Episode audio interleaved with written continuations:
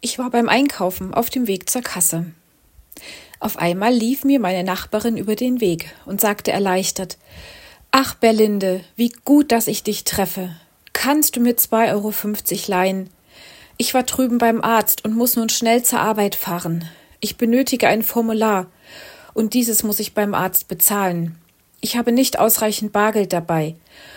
Und Kartenzahlung ist bei dem geringen Betrag nicht möglich gewesen. Ich bringe es dir heute Nachmittag zurück.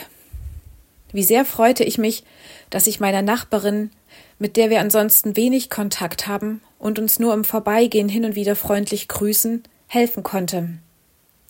Mein großes Anliegen ist es, dass unsere Nachbarn durch uns der Liebe Jesu begegnen.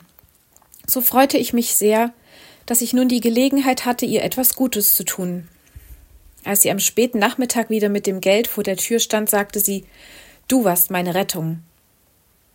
Als ich wenig später mit dem Fahrrad an ihrem Grundstück vorbeifuhr, stand sie mit zwei Bekannten und plauderte am Gartenzaun. Ich fuhr vorbei und unsere Blicke trafen sich. Eine ganz andere Art von Lächeln und Fröhlichkeit glitt über ihr Gesicht. Dieses Lächeln zeigte mir, dass durch meine kleine Hilfeleistung etwas anderes, vielleicht viel Tieferes zwischen uns stattgefunden hatte. Eine andere Szene. Ich hatte zu meinem besonderen Geburtstag von einer lieben Freundin ein wunderschönes Keramikwindlicht geschenkt bekommen. Da ich meine Heimatstadt so sehr liebe, weil es in dieser Stadt unglaublich schöne Barockbauten zu bewundern gibt, habe ich mich besonders über dieses wunderschöne Windlicht gefreut, weil eins der imposantesten Bauwerke, die es in dieser Welt gibt, darauf abgebildet ist. Wie unglaublich traurig war ich, als mein Mann mir vor ein paar Wochen betrübt mitteilte, dass ihm aus Versehen dieses Windlicht heruntergefallen und in hunderte von Splittern zersprungen war.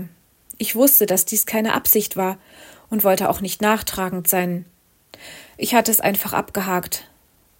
Heute nun, nach einer Mittagspause, stand ich auf, ging die Treppe hinab zu meinem Platz an unserem Esstisch und staunte. Da stand eben genau dieses Windlicht auf meinem Platz.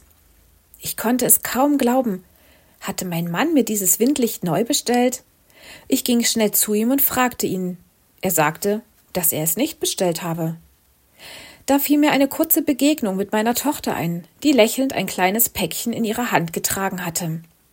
Ich ging die zwei Etagen zu ihrem Zimmer hinauf und fragte sie, ob sie mir dieses Windlicht bestellt habe. Mit einem strahlenden Lächeln nickte sie. Was für eine Liebe hatte sie zu mir. Sie hatte meine Traurigkeit wahrgenommen und im Internet nach diesem seltenen Windlicht geforscht und es als Überraschung für mich bestellt. Unwillkürlich dachte ich an die Jahreslosung für 2024. Diese wird im Jahr davor von der Herrnhuter Brüdergemeine ausgelost. In diesem Jahr heißt sie Alles, was ihr tut, geschehe in Liebe. Für mich war es selbstverständlich, meiner Nachbarin diesen kleinen Liebesbeweis zu tun und ihr das fehlende Geld zu geben, damit sie zur Arbeit fahren konnte. Für meine Tochter war es eine Freude, dieses nicht durch ihr Verschulden zerbrochene Windlicht zu bestellen, um mir eine Freude zu machen.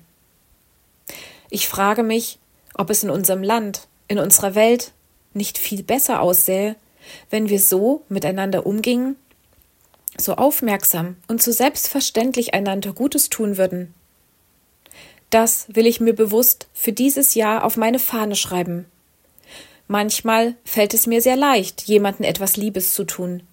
Manchmal jedoch ist es schwer, Liebe zu üben, wenn mir gar nicht danach zumute ist, wenn ich müde bin, wenn mir vielleicht jemand unfreundlich begegnet ist, ihm Gutes zu wünschen, Gutes über ihn zu denken und ihm vielleicht auch etwas Liebes zu tun, besonders in der Familie, wo wir uns so nah sind und unsere Macken und Schwächen voneinander gut kennen, empfinde ich dies als sehr herausfordernd. Ich ermutige dich, in der kommenden Woche bewusster durch deinen Alltag zu gehen und nach diesen Gelegenheiten der Liebe Ausschau zu halten und sie umzusetzen. Wenn du Rückfragen oder Anmerkungen zu meiner Alltagsperle hast, kannst du dich gern per E-Mail an kontakt@ichtes-radio.de wenden.